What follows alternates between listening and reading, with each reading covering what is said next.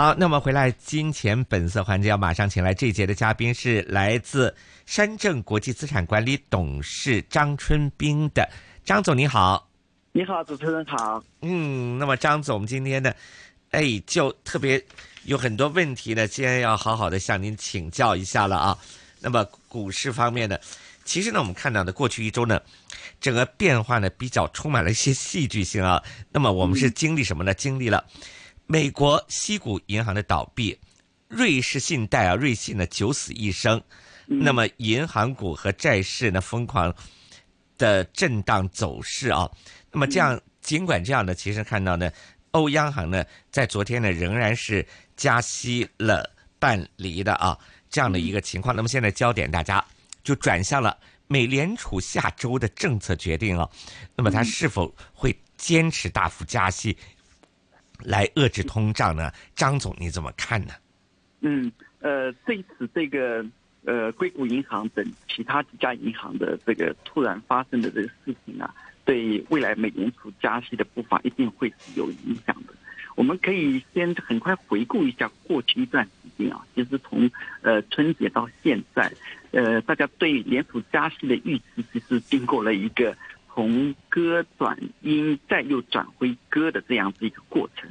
呃，从歌转音呢，是因为暴力加息以后，由于这个供应的问题啊，全球产业链的这些问题没有解决，所以呢，对压制通胀的这个效果啊，没有达到这个呃预期，呃，那么导致了说，可能是不是加息的步伐会去继续，甚至是加大力度，所以。之前是预期要这次加五这个基点的，那这次这个 S V D 等这个银行事件以后呢，我个人觉得说月底的这个加息啊，幅度上一定是会有所放放小。啊，甚至说有可能是不是暂停？呃，因为这一次有了零八年的这个教训以后呢，呃，美联储感觉这一次出手呢还是比较果断的。然后呢，短期呢是平复了一下大家这个市场的一个恐慌的这个情绪，所以呃这两天是上上下下了，那个呃基本上一天涨一天跌一天涨，包括港股也是受到这样子的一个影响。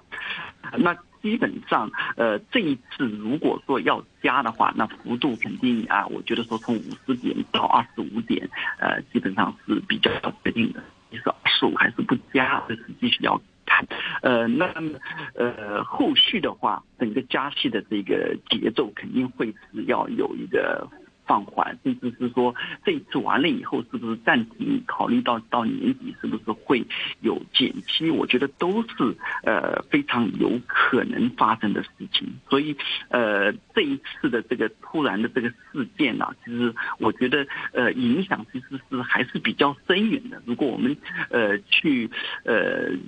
再详细的去做一些推演的话啊，那我觉得。除了整个美国的一个呃利率的一个政策，美国的一个股市债市的表现，对全球的整个资金的的一个流动都会有比较深远的影响。但是呢，这里可能因为由于时间关系啊，没有办法进行一个呃再再进一步深入的这个展开。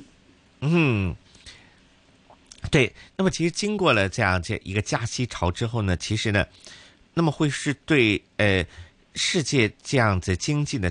增长呢，会起到什么样的作用？说造成会不会造成一些什么副作副作用这样子的呢？是，其实副作用其实因为已经造成了啦，这是这个影响的世界。我们可能把这一轮的加息周期啊，如果呃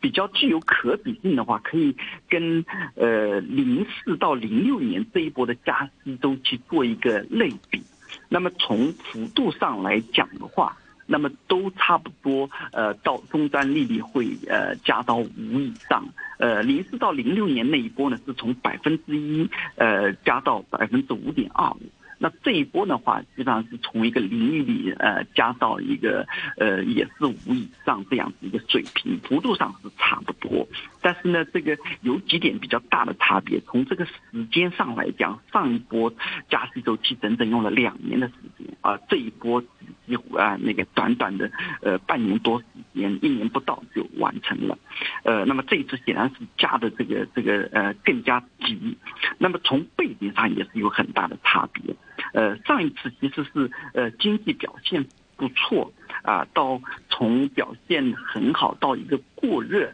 呃，然后到最后才说，呃，不得不通过这个加息的这个手段来去给经济来去降温。而这一次的不同点是在于，其实经济没有上一轮这么好。那么因为通胀、呃供应链的一些呃原因和以及这个疫情以后大幅放水的原因啊，两个叠加导致了通胀的一个啊。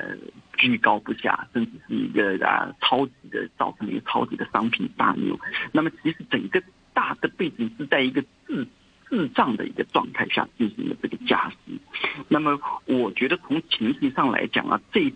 而跟上一次比更加糟一点，我觉得更加两难一点。那么上一次也是加到这么高以后，导致这个全球的一个金融危机，所以这一次其实后续的影响还是要去看，可能现在还是也许是说要用新一轮的这个泡沫来去去掩盖或者去缓解啊，呃上一轮这个泡沫造成的一个一个比较呃，就是说比较相对比较差的一个结果。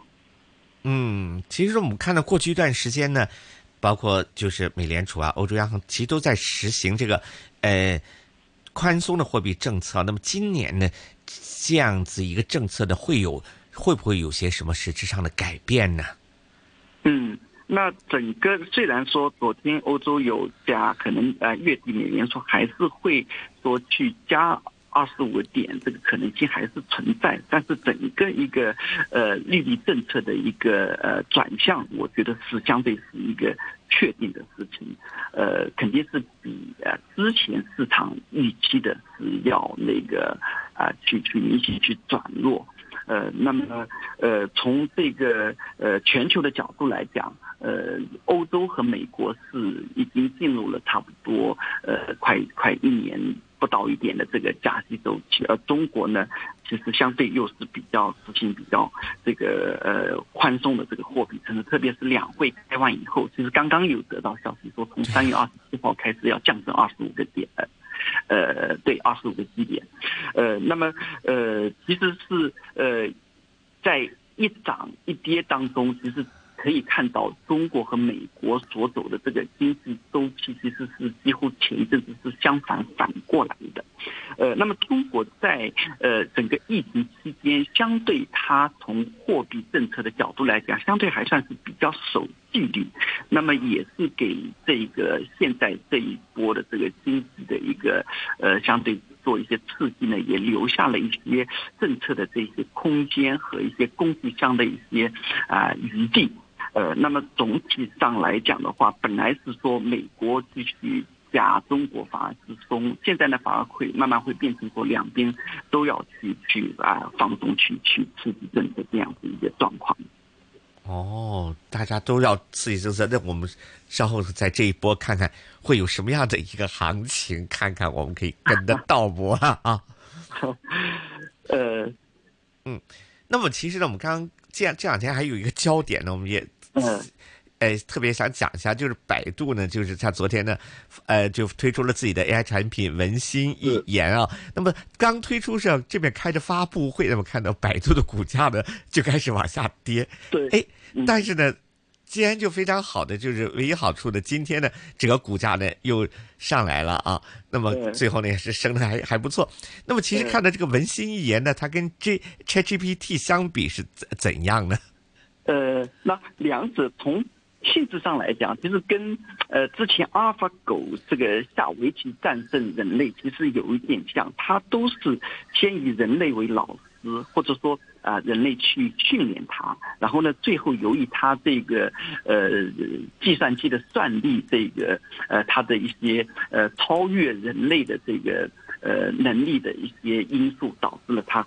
在某些方面去去呃超过了人类，那么呃我觉得文心一和 Chat G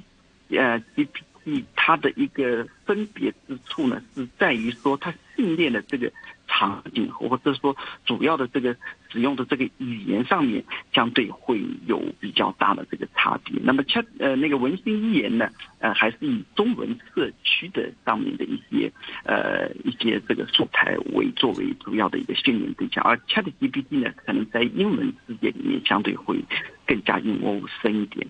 呃，那么昨天啊发布以后，呃，整个呃 A 呃百度的这个股价下跌呢，可能跟市场说担心呃中文社区的一些信息的质量，呃，是不是说呃没有像英文社区这么好？那么是就是说你的老师好像说这个呃水平相对没有这么高，是不是教出来的学生相对会那个会也会弱一点？这个我觉得是导致昨天百度跌的一个原因。那今天涨上来呢？我觉得从另外一个角度来讲，就是说呃做呃中文作为一个呃世界上应用语言是呃比较呃。广泛，除了英文之外，中文是是啊，另外一大的一个对使用人口比较多。是的，是的。对。那么，另外从市场的角度来讲，呃，中国是一个呃唯一的一个呃拥有最多人口的一个单一市场。那我相信一定能够去。孕育这互联网里面各个领域的一个啊大的一个呃互联网的巨头，那你包括呃互联网的各个呃领域都会有中国有一家比较强的，美国有一家比较强的，在这个领域，呃两个国家的这个天然的优势导致了。像欧洲啊、传统的日本啊这些市场，几乎是没有能够产生跟中国和美国能相抗衡的类似的这样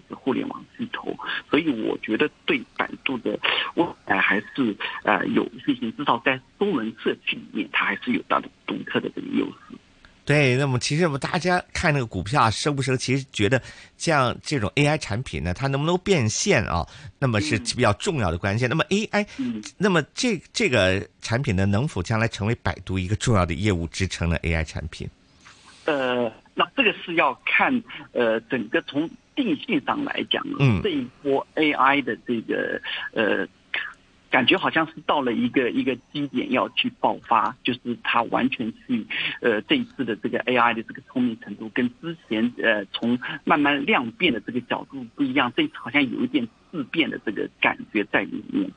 呃，但是呢，就是说呃从时间上来讲啊，呃，它到具体的这个场景这个应用，呃，一些呃盈利模式的一些产生，这个还是需要一定的时间的。技术的突突破到被市场的这个呃使用和认可，再到一个真正能够带动这个全球的呃相关的这个产业，从我们两千年互联网这个呃经济开始，呃从大家兴起到泡沫，泡沫完了以后呢，又大家又啊真正的去落地一些各种各样的应用场景，这个呢是需要时间的。那么我觉得说。长期来看，就像我前面讲的，它一定能够啊，中国产生一家类似跟美国呃，能够去去啊平分秋色的一个呃相关领域的一个比较大的这个公司。但是呢，从这个能短期能够产生实质性的这个呃收益利润这个角度来讲呢，我们觉觉得是它需要给它更多的这个时间。所以我中长期觉得说比较看好，但是短期呢，可能反而会说。啊，由于这些预期的因素，会不会变成呃短期又有一个泡沫，类似像这个呃两千年这个互联网泡沫？但是我觉得，如果说有些泡沫不一定是坏事情，大家资金往里面走，那么最终大浪淘沙以后呢，又可能会类似像上次互联网革命，给大家整个呃互联网经济带来一个蓬勃发展，会创造一个很好的条件。哦，就等于大浪退出之后。退去之后，我们看到谁能够站在这个风头上，对吧？好，那么今天时间关系呢，只能跟张总呢就聊到这里啊，非常感谢张总，呃的分析，谢谢您，拜拜。谢谢，好，拜拜。